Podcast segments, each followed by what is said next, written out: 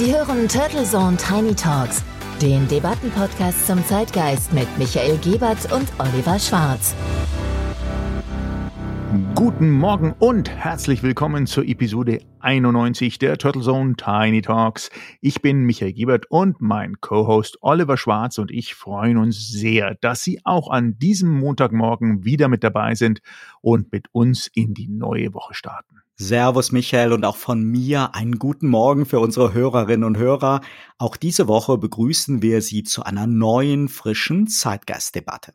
Der Gipfel-Triathlon ist ja jetzt vorbei und unser Kanzler war zwar bester Laune, zumindest auf den Bildern, sieht sich aber schon wieder Kritik wegen seiner Kommunikation ausgesetzt. Dabei wollte er auf der Abschlusspressekonferenz nur humorvoll auf die wiederholte Frage nach Details zu Sicherheitsgarantien reagieren, also ich kann die Aufregung und angebliche Empörung von vielen Medienkollegen über die vermeintliche Arroganz von Olaf Scholz nicht verstehen. Er hätte auch keinen Kommentar sagen, die Frage ignorieren oder schwammig und schlumpfig antworten können.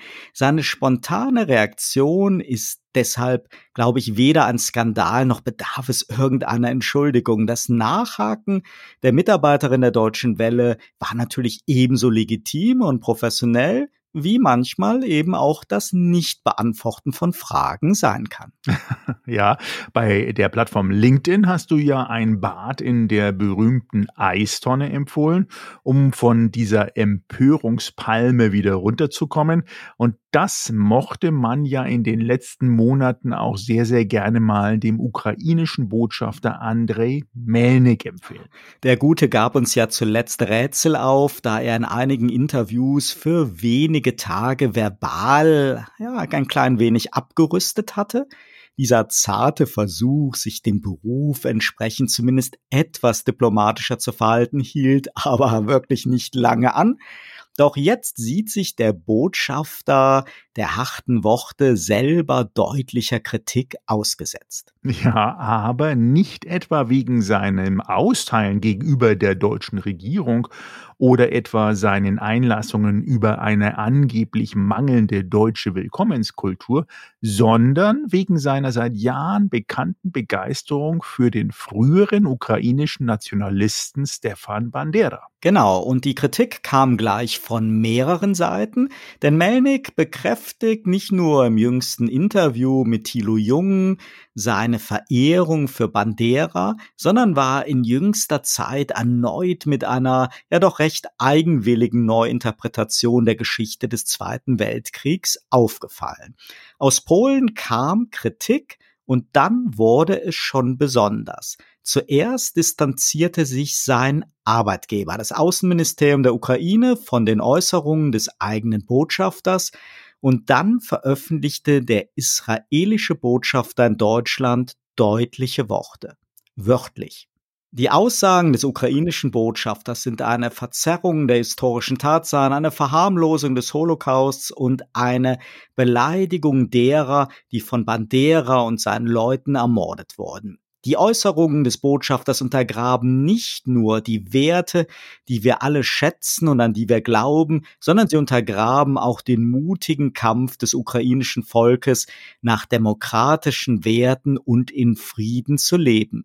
Ende des Zitats. Ja, wow, denn ähnlich deutlich hätte man es zwar auch schon vorher in einer Art Verurteilung seiner doch sehr überflüssigen teilweise Polemik gewünscht, aber diese Distanzierung vom eigenen Vorgesetzten und insbesondere die Worte, die du ja zitiert hast, des israelischen Botschafters sind schon mehr als deutlich. Aber wie gesagt, nicht wegen der Attacken gegen Deutschland und seinen leberwurstigen Kanzler, sondern wegen der Rolle Banderas als zumindest vorübergehender Partner der Nationalsozialisten. Tja, das hat in der Tat schon seine eigene Qualität. Aber lassen wir es einfach mal so stehen. Israel ist da sicher geeigneter, um in dieser Causa die Worte des Botschafters kritisch zu würdigen.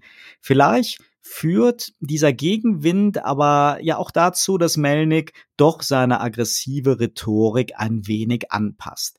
Denn die ständigen Vorwürfe und sogar Beschimpfungen gegenüber Deutschland ja bürgen doch die Gefahr, dass er seinem Land keinen Gefallen tut.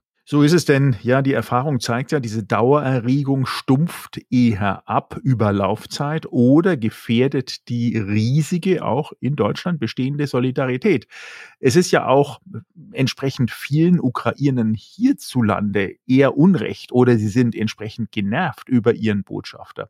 Aber du hast schon recht, es war zwar richtig, dass Thilo Jung Herrn Melnik im Interview auf seine nationalistischen Verehrungen angesprochen hat, aber die kritische Reaktion aus dem Nachbarland Polen, aus der eigenen Heimat und vor allem aus Israel sind sicher etwas angebrachter als eine Würdigung aus Deutschland oder in diesem Podcast. Wenn er nun verbal abrüsten sollte, wäre ja schön, wären wir dann auch wirklich schon mal glücklich und das Recht auf eine eigene Meinung hat er ja weiterhin, aber eben mit den Reaktionen muss er nun auch ebenso leben. Und dann gab es am Freitag noch die Vorstellung des Expertengutachtens in Sachen Corona-Maßnahmen. Auch ein denkwürdiger Termin, der geeignet war, die Beobachter ratlos zu machen, ebenso wie die Lektüre des Gutachtens. ja, das war wirklich großes Kino, muss ich sagen, ähm, aber natürlich auch wenig überraschend. Das, was wir die letzten Monate oder Jahre auch gesehen haben, denn das Gutachten des Sachverständigenrates dürfte der Politik und dem Gesundheitsminister Lauterbach kaum helfen für den kommenden Herbst und einer zu erwartenden neuen Corona-Welle zielsicher mit einem Paket an Maßnahmen zu agieren. Denn irgendwie kann sich jeder bestätigt fühlen und bei dieser Wohlfühlgutachtenstruktur entsprechend und in vielen Reaktionen hatte man doch irgendwie den Eindruck, dass es gleich mehrere Gutachter und mehrere Pressekonferenzen gegeben hätte. Daran sind aber auch natürlich der Wortführer Professor Streeck und seine Ratskollegen nicht unschuldig, denn zum Teil wirkten sie fast wie die Anwälte der Querdenkerbewegungen. Was wir ihnen natürlich nicht unterstellen wollen. Das Gutachten sollte ja weder im Nachhinein die Corona-Politik und die Maßnahmen von Lockdown, Beschulschließung und Maskenpflicht verteidigen oder verurteilen, sondern helfen, die Wirksamkeit zu verstehen und durch Auswertung von Daten und Studien in Zukunft einfach sattelfester, wirksamer und verhältnismäßiger zu agieren. Ein hehres Ziel, anscheinend aber eine vorherzusehende Mission Impossible.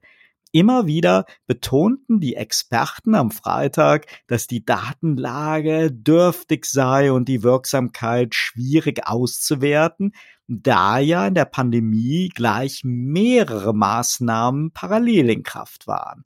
Das hat den Sachverständigenrat aber dann dennoch nicht davon abgehalten, ein umfangreiches Dokument ohne wirkliche Aussagekraft und Erkenntnisse zu erstellen, außer eben der, dass wir dringend eine bessere Datenlage brauchen. Das war sicherlich ein wichtiges Versäumnis gerade zu Beginn der Pandemie, aber weniger, weil man dies nicht voraussehen konnte, sondern weil man die Datensparsamkeit ja ostentativ kultiviert hat. Ja, das Datenschutzprogramm, was wir da hatten und wie wir so schön ja auch schon mal als Datenspende bezeichnet haben, wo der Begriff ja dann auch Einzug gehalten hat in die ein oder andere Corona-App, ist definitiv zu wenig. Und das Gutachten und seine Aussagekraft sind das eine, aber die Präsentation, ganz ehrlich gesagt, durch den Professor Streeck und seine Mitstreiter, war schon sehr, sehr irritierend, denn irgendwie klang es ja dann so, als ob keine der Maßnahmen wirklich längerfristig wirksam waren. Und selbst die Maskengegner konnten sich dort wiederfinden und haben dann jetzt auch schon entsprechenden Aufwind bekommen für den Herbst. Man betonte, dass Masken prinzipiell wirksam sind, aber nur, wenn sie auch richtig aufgesetzt sind. Wow.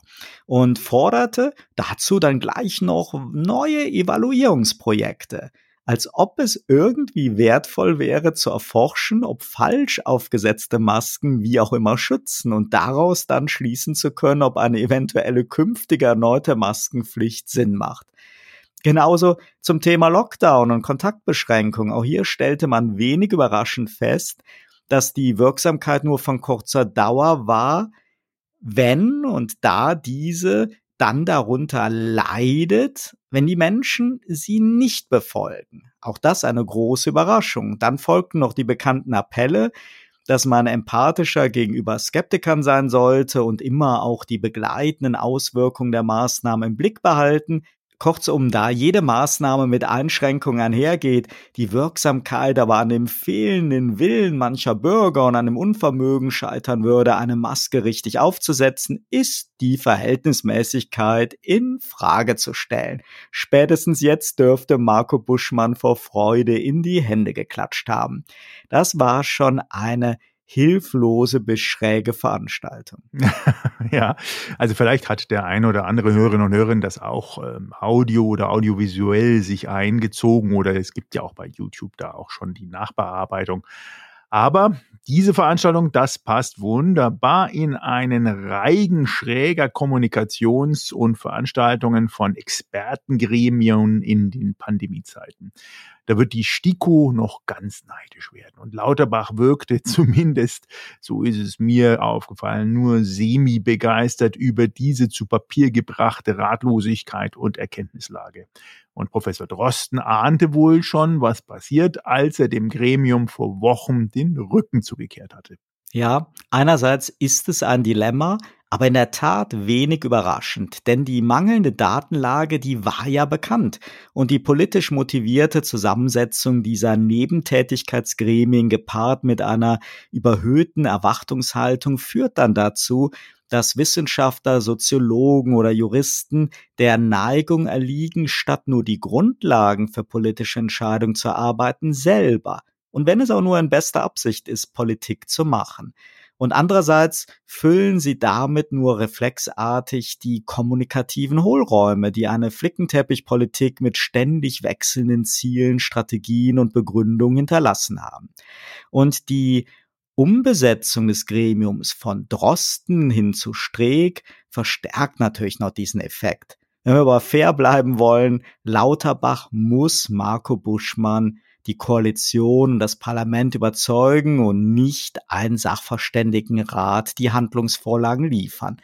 Deren Aufgabe ist es, die Datenlage zu analysieren und verständlich zu übersetzen, damit eben Entscheidungsträger wie Lauterbach eine valide Entscheidungsgrundlage haben bei mangelnder Datenlage und viel Ratlosigkeit trotzdem ein zweifelhaftes Gutachten mit notgedrungen viel heißer Luft zu präsentieren, erfüllt dieses Ziel nicht wirklich und lenkt davon ab, dass wir nun ohne einen Plan in die parlamentarische Sommerpause gehen und uns im Herbst dann wieder wundern, dass der Corona-Wahnsinn und der liebgewonnene föderale Maßnahmen-Flickenteppich in eine neue Runde gehen. Ja, und da sind ja wirklich dann auch selbst hartgesottene Lauterbach-Fans wie du, die dann auch erkennen müssen, dass die auftreibende und entsprechende zermürbende Abstimmungsarbeit mit den Koalitionspartnern wie der FDP, der Opposition in Ländern, den Kommunen und anderen Stakeholdern, dem vermeintlichen Gesundheitsminister der Herzen, hier auf jeden Fall die Flügel gestutzt wurden. Was mich auch persönlich ein bisschen wundert, ist, die Pandemie ist eine globale Thematik, ein globales Ereignis, was uns die letzten zweieinhalb Jahre auch wirklich ja täglich in irgendeiner Art und Weise ergreift. Wo ist die Abstimmung? Zumindest auf europäischer, vielleicht sogar europäischer globaler Ebene. Also dieser Brückenschlag fehlt mir ganz, äh, weil diese Isolationsbetrachtung sehe ich nicht. Und dann kommt natürlich auch noch unser wunderbarer bayerischer Gesundheitsminister, der auch noch kritisiert, dass wegen einer fehlenden Impfpflicht, die ja nun zu großen Teilen auch auf die Abstimmungsstrategie der Unionsfraktion zurückzuführen ist, dass das nicht funktioniert. Also leider, wie du gesagt hast, die Pandemie Soap Opera ist eröffnet, war vielleicht nie zu Ende, geht auf jeden Fall lustig weiter. Gute Zeiten, schlechte Zeiten täglich mit einer neuen Episode. Das Erschreckende ist dabei, dass wir ja aber immer noch über Menschenleben sprechen und über eine Politik, deren Maßnahmen den Bürgern und der Wirtschaft über zweieinhalb Jahre ja tatsächlich viel abverlangt hat. Da verstört ein Schlingerkurs Befürworter wie auch Gegner und irritieren die fallweisen Verlautbarungen von Expertengremien und Kommissionen leider oft. Selbst wenn jeder beste Absichten hat. Ja, Politik besteht aus Kompromissen. Ja, Argumente müssen ausgetauscht und auch respektiert werden. Ja, alle Maßnahmen müssen verhältnismäßig sein. Aber dann ist nach Entscheidungen doch mehr Selbstbewusstsein und Konsequenz gefragt.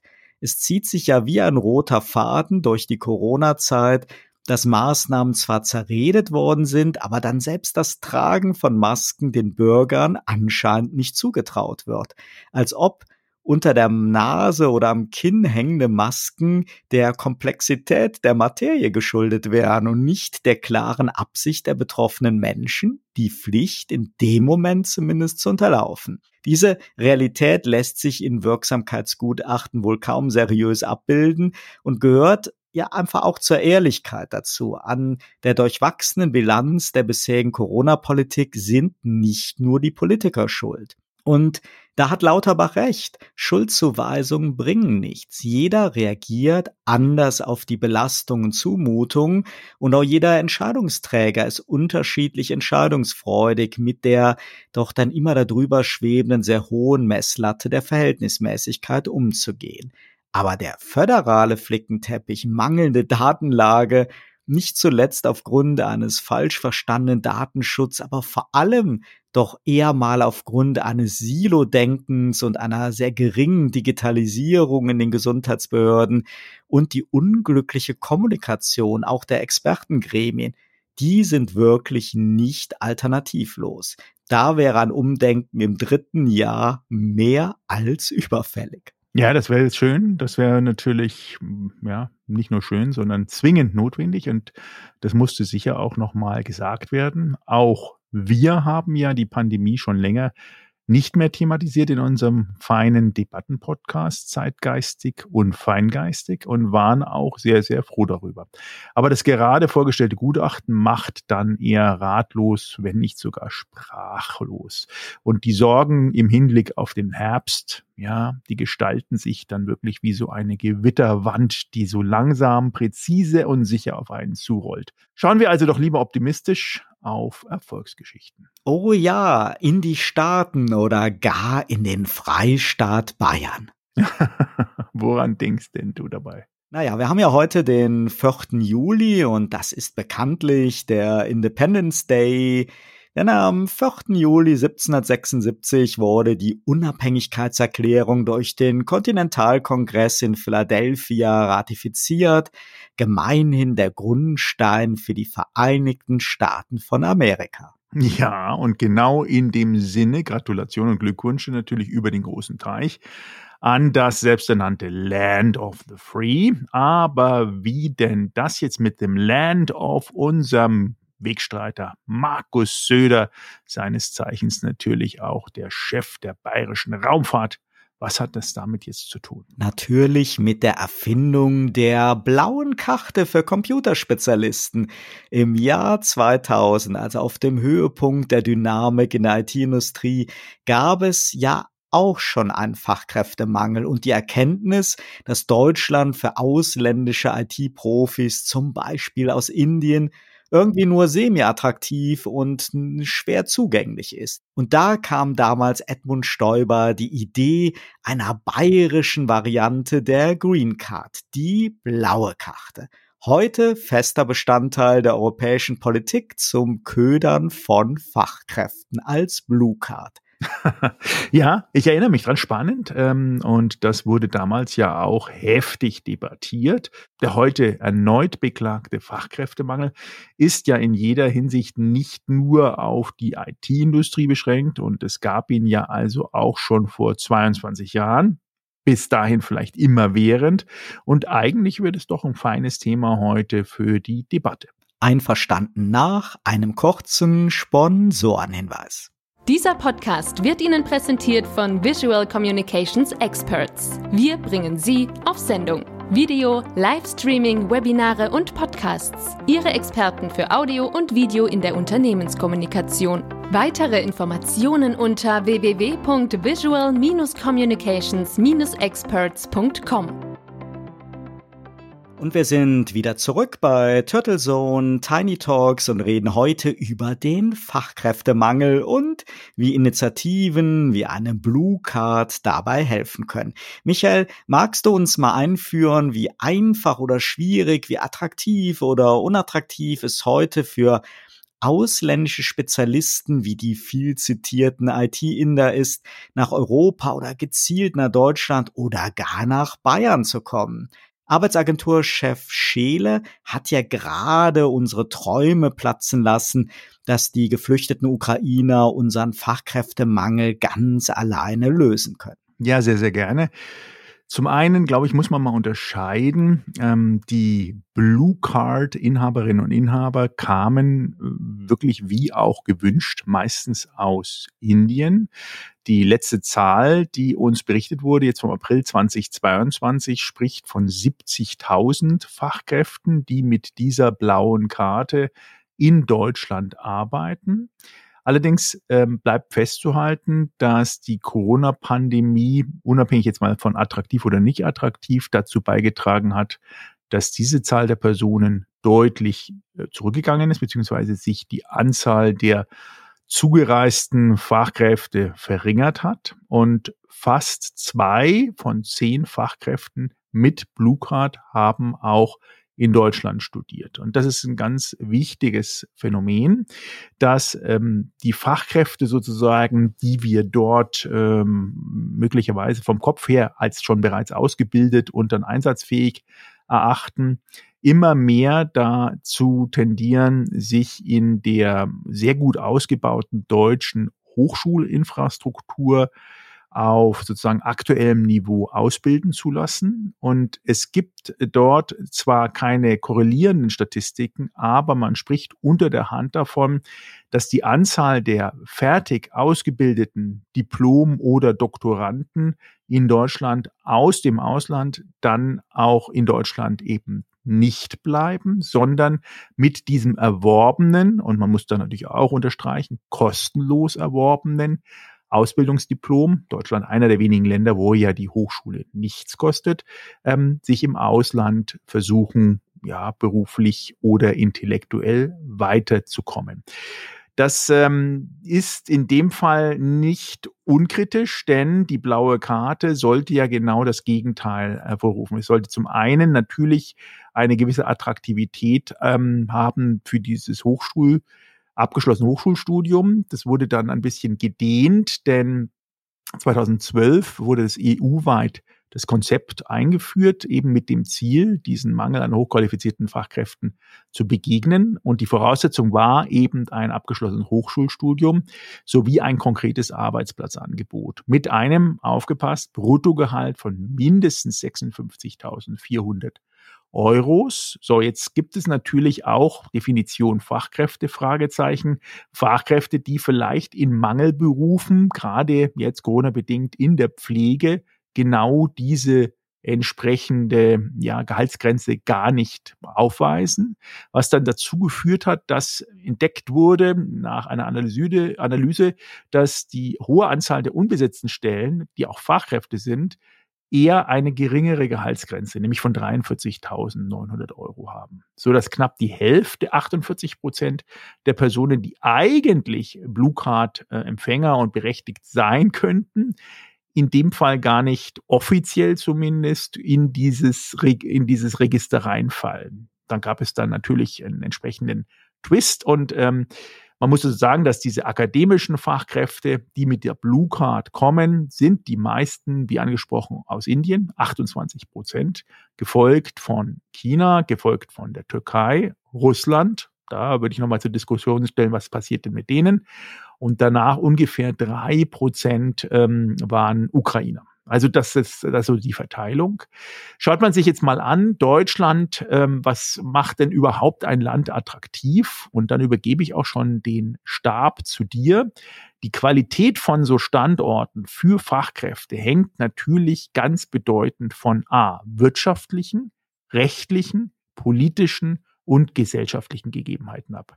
Und man muss ganz klar sagen, zu den Schwächen Deutschlands, auch seit 22 Jahren, seit Einführung des Programms, zählen weiterhin das hohe Lohnniveau, die relativ kurzen Arbeitszeiten und die hohen Steuersätze. 22 Jahre blaue Karte, mittlerweile eben auch EU-weit eingeführt, aber wir sollten einfach noch mal ein bisschen bei diesem Stichwort Fachkräftemangel, was jetzt ja wieder in allen Medien ist, ein wenig die Perspektive ausweiten. Wir haben ja schon klargestellt, dass das Thema Fachkräftemangel keinesfalls neu ist und zyklisch eigentlich immer wieder in den Fokus gerät.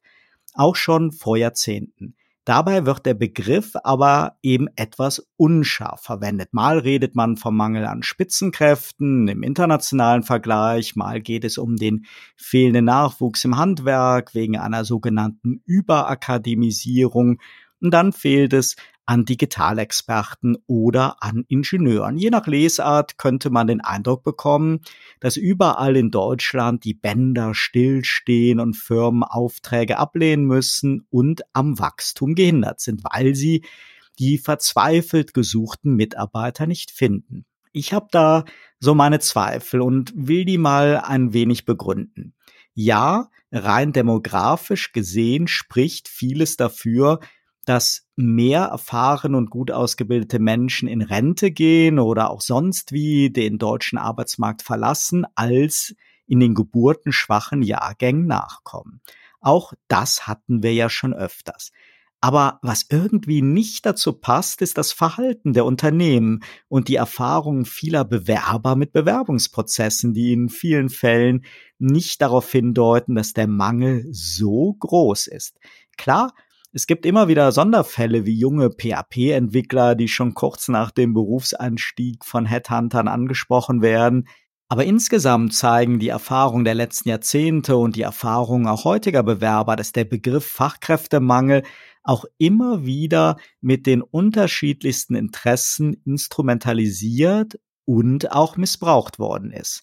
Bevor ich darauf komme, was dafür die Beweggründe sein könnten, hier erstmal so ein paar der erwähnten Indizien. Die im internationalen Vergleich sehr schlechte Bezahlung. Du hast eben von einem hohen Lohnkostenniveau gesprochen, aber das ist ja immer auch eine Perspektivfrage zwischen Arbeitgeber und Arbeitnehmer für Spitzenkräfte, für Fachkräfte, für gut ausgebildete Nachwuchskräfte.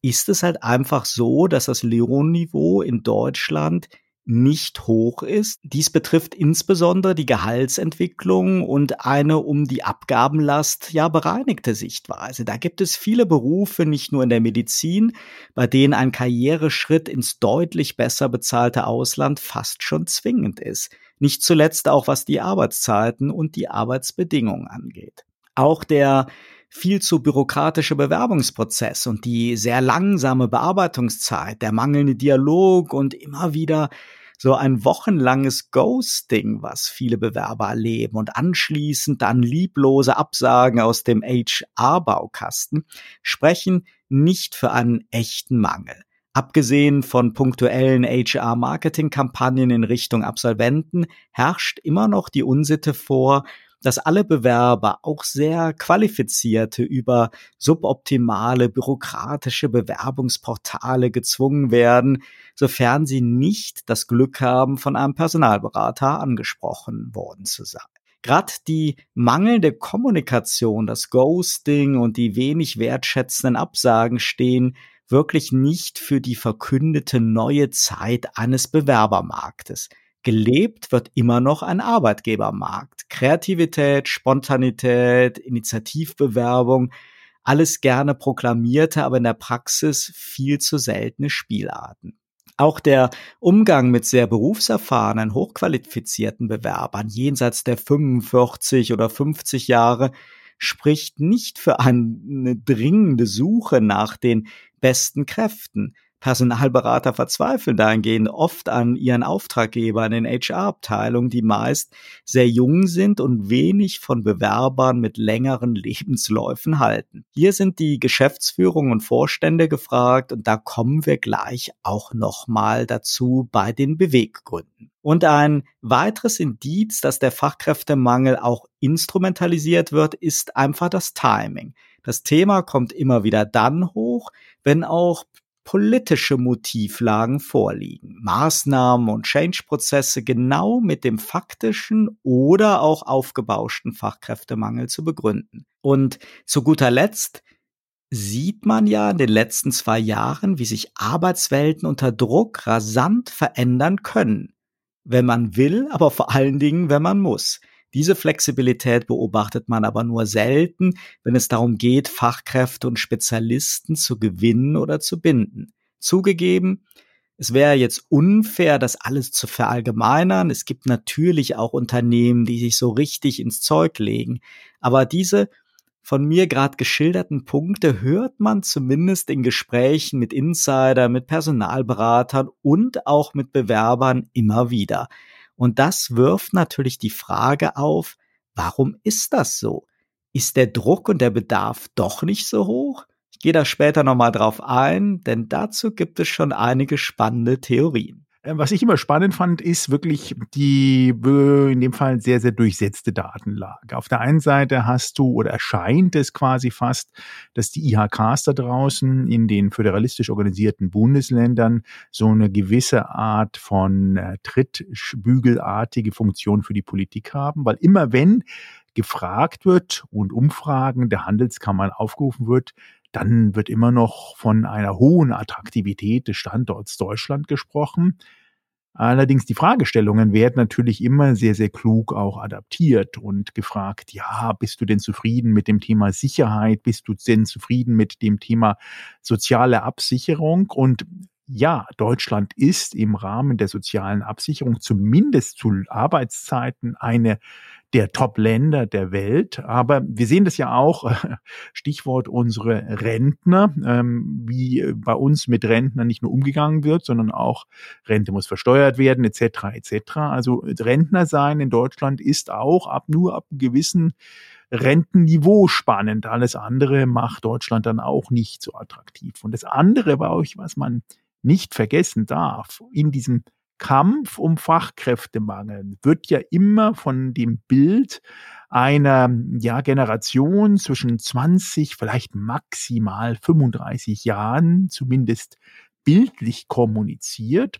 Und diese Fachkräfte, denen man hier eine Chance gibt, müssen Deutschland natürlich dann auch lieben, Deutsch sprechen und auch den Standort wertschätzen. Wenn man jetzt mal, mein wissen wir beide, mal den Reality-Check da wirklich drauf lässt, dann sieht man auf der einen Seite, dass gerade digital getriebene Fachkräfte immer mehr zu digitalen Nomaden geworden sind bewusst oder ungewusst, gezwungen oder ungezwungen in den letzten zweieinhalb Jahren, auch durch Corona. Auf der einen Seite und auf der anderen Seite dieses Nomadentum jetzt mittlerweile auch für internationale Arbeitgeber auch zur Verfügung stellen. Und das macht sie wiederum im Rahmen dieser doch sehr, sehr wilhelminischen formularstrukturierten Analyse in Deutschland, äh, wo du dann angeben musst, in welchem Bereich denn du genau, und dann findest du dich wieder und dann wird eine Alternative gefunden ja, es sehr, sehr schwierig, sich einzuordnen, einzugliedern. Und sind wir mal ganz ehrlich, also bei so Ämtern wie dem Finanzamt bist du, wenn du nicht einen, in Anführungsstrichen, ordentlichen Angestelltenberuf hast, idealerweise sogar Beamter bist, ja eh ähm, ein vogelwilder ähm, Mensch da draußen, der sich anscheinend über irgendwelche ja, möglichen Jobs finanziert, selbstständig, beziehungsweise das, was wir ja mal als Startups oder Gründungen empfunden haben, sehen wir weiter weiterhin, auch Corona-bedingt, ja, auf dem eher absteigenden Ast. Und auch das Geldgeberische gehört ja auch mit dazu. Chancen geben, Fachkräfte gerade im Mittelstand, äh, im Mittelstand auch halten und auch attraktiv machen. Ja, dazu gehört auch Geld geben, sehen wir auch, Venture-Kapital, aber auch das Private Equity, aber auch private, vermögende Personen, die investieren, geht in den letzten zweieinhalb Jahren eher zurück, beziehungsweise fokussiert sich auf ganz, ganz wenige, sehr, sehr, sehr speerspitzenartige Themenfelder.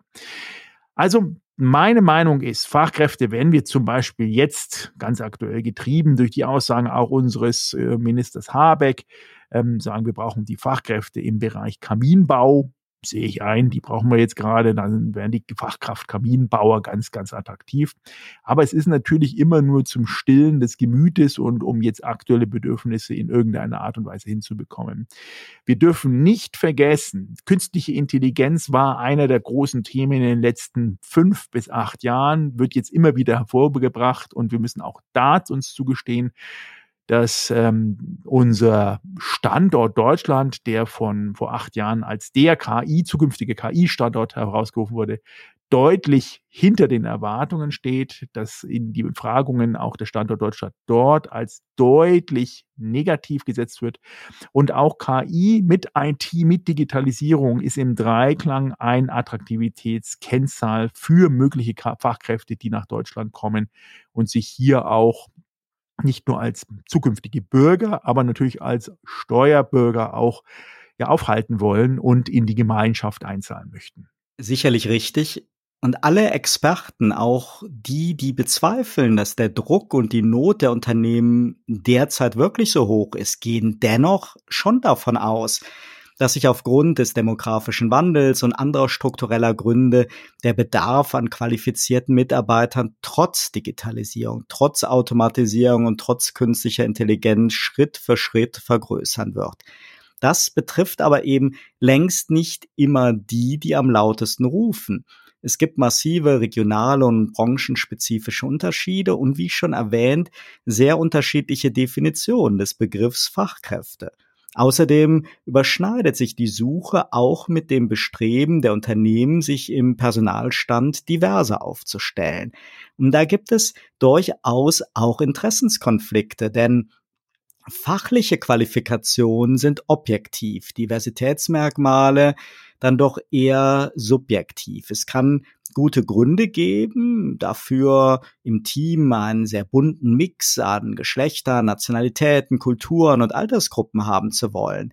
Wenn aber eine Fachkraft dringend fehlt und qualifizierte Bewerber dann an diesen Soft Skills scheitern, dann haben wir halt eben keinen wirklichen Mangel an Qualität, sondern eher einen Mangel an Wunschkandidaten.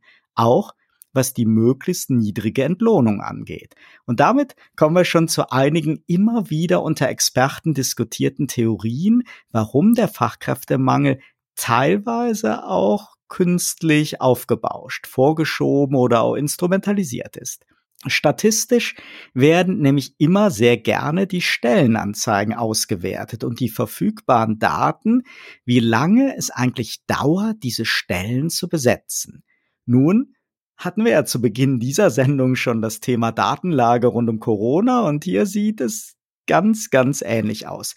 Alle Statistiken beruhen entweder auf den Daten der Agentur für Arbeit, der Auswertung der Jobportale oder interner Erhebung der großen Branchenverbände. Alle drei Datentöpfe haben aber große Probleme und ergeben gemeinsam kein wirklich objektives Bild. Nur mal ein paar Beispiele so wie teilweise zum Beispiel mehrere Makler ein und dieselbe Wohnung inserieren, ist es nicht selten, dass es zu einer Stelle diverse Anzeigen gibt, die sich nicht einfach bei der Auswertung automatisch matchen lassen. Dann gibt es leider die Unsitte der Fake-Anzeigen aus HR-Marketing-Gründen oder gar aus allgemeinen Wettbewerbsgründen, also Stellenanzeigen für Stellen, die es eigentlich gar nicht gibt. Und es gibt den Umstand, dass Unternehmen und Institutionen aufgrund von Betriebsvereinbarungen und rechtlichen Vorschriften Stellen ausschreiben, die sie aber eigentlich intern besetzen wollen und intern besetzen. Und Viele Stellenanzeigen werden erst Wochen bis Monate nach der Besetzung gelöscht, da die Jobportale ohnehin für eine gewisse Zeit gebucht und bezahlt worden sind. Und die interne Erhebung der Branchenverbände verfolgen natürlich auch politische Ziele und geben eher Tendenzen wieder, keine absoluten Fakten. Und die Agentur für Arbeit wiederum, die spielt halt bei Positionen für Spezialisten und hochqualifizierte Mitarbeiter für viele Unternehmen dann doch eher eine Nebenrolle. Entsprechend ist das Stellenportfolio und die Aktualisierung natürlich auch trügerisch. Ob jetzt nun der einzelne Handwerker oder Bäcker dringend Personal sucht, spiegelt sich einfach nicht wider, wenn ein Industrieverband ganz laut Hilfe, Fachkräftemangel ruft. Aber warum machen die das gerne und auch so laut? Und Experten sprechen hier von dem Versuch, die Entlohnung niedrig zu halten indem man vor einem echten Fachkräftemangel, der aufgrund des Wettbewerbs dann ja automatisch zu höheren Gehältern führen sollte, proklamiert man einen Verein, der dann politische Entscheidungen lenken und rechtzeitig zu einem Arbeitskräfteüberschuss führen soll. Klingt verwegen, klingt wie eine Verschwörungstheorie, wird aber seit Jahrzehnten immer wieder so analysiert und teilweise auch von den großen Verbänden zugegeben. Und auch auf Seiten der Politik gibt es viele polarisierende Themenfelder von Migration bis hin zur Rentenpolitik, von dem Steuer- und Maßnahmeninstrumentarium der Agentur für Arbeit bis hin zu Fragen von Chancen, Gleichheit und Gerechtigkeit, bei denen es manchmal hilfreich ist, als Begründung den Fachkräftemangel aufzuführen. Nicht ohne Grund hat Agentur für Arbeit-Chef Stehle vor wenigen Tagen gleich zu Beginn seiner letzten Pressekonferenz ungefragt minutenlang darüber gesprochen, dass Migranten nicht einen einzelnen Arbeitsplatz wegnehmen. Auch die qualifizierten ukrainischen Flüchtlinge mit nicht einem einzigen Deutschen im Wettbewerb um Arbeitsplätze stehen und die Migrationszahlen eher noch zu niedrig sind, als dass sie uns beim Fachkräftemangel helfen. Da kommt sicher der gemeine AfDler, der bekommt da Schnappatmung, aber das soll uns jetzt hier nicht stören es zeigt einfach sehr schön, dass die Politik sich Sorgen macht und froh ist, mit dem Fachkräftemangel auch die erhofften positiven Effekte von Migration für den Arbeitsmarkt hervorzuheben. Und so war das auch ähnlich gelagert immer wieder in den letzten Jahrzehnten. Kurzum, es gibt sicherlich in einigen Bereichen heute schon akuten Mangel. Es gibt aber bislang anscheinend kein echtes, flexibles Werben um jeden Preis, um qualifizierte Mitarbeiter, auch wenn diese älter oder teurer sind. Das wird sich nach allen Erwartungen der Experten ändern. Es gibt daneben halt die Manipulation in der Statistik, es gibt die Trittbrettfahrereffekte, die du auch erwähnt hast, und es gibt ganz klare politische Motivlagen, vor allem der Verbände. All das muss man berücksichtigen, wenn heute es wieder in den Nachrichten heißt, Deutschland steht vor einem dramatischen Fachkräftemangel. Ja, Oliver, nochmal vielen Dank. Sehr, sehr gut analysiert, wie gewohnt.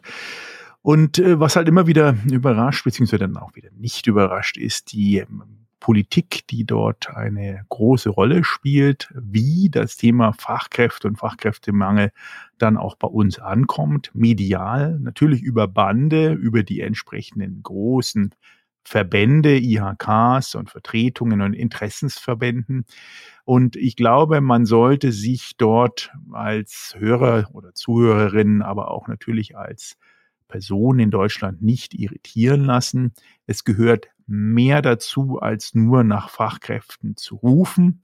Es gehört ein umfassendes industriepolitisches Paket dazu, zukünftig natürlich auch mehr auch als jemals zuvor ein energiepolitisches Konzept und aber auch ein digitalpolitisches Konzept. All dieses drei ist im Moment mehr als im Argen gepflegt und nochmal zusätzlich obendrauf von, wie wir haben es ja anfänglich analysiert, einer möglichen Herbstvariante unserer geliebten und ungeliebten Corona-Themen.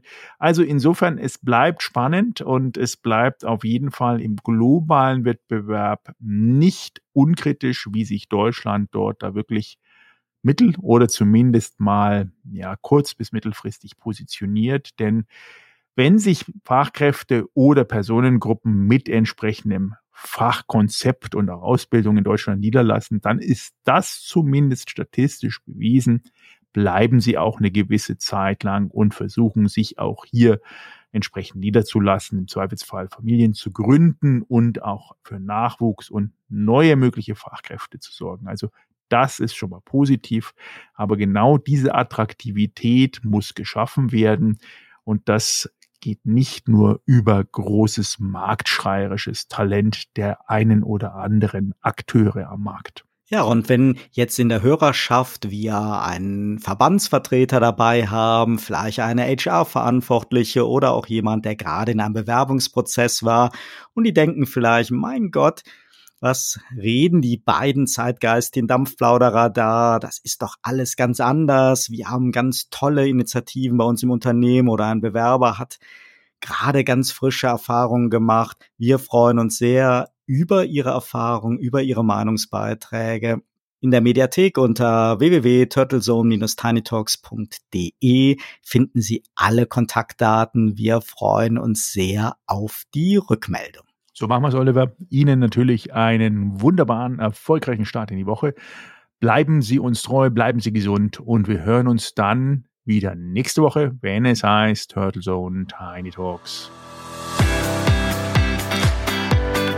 Turtle Zone Tiny Talks, der Debattenpodcast mit Michael Gebert und Oliver Schwarz. Immer zum Wochenstart auf allen Podcast-Plattformen und auf turtlezone.de.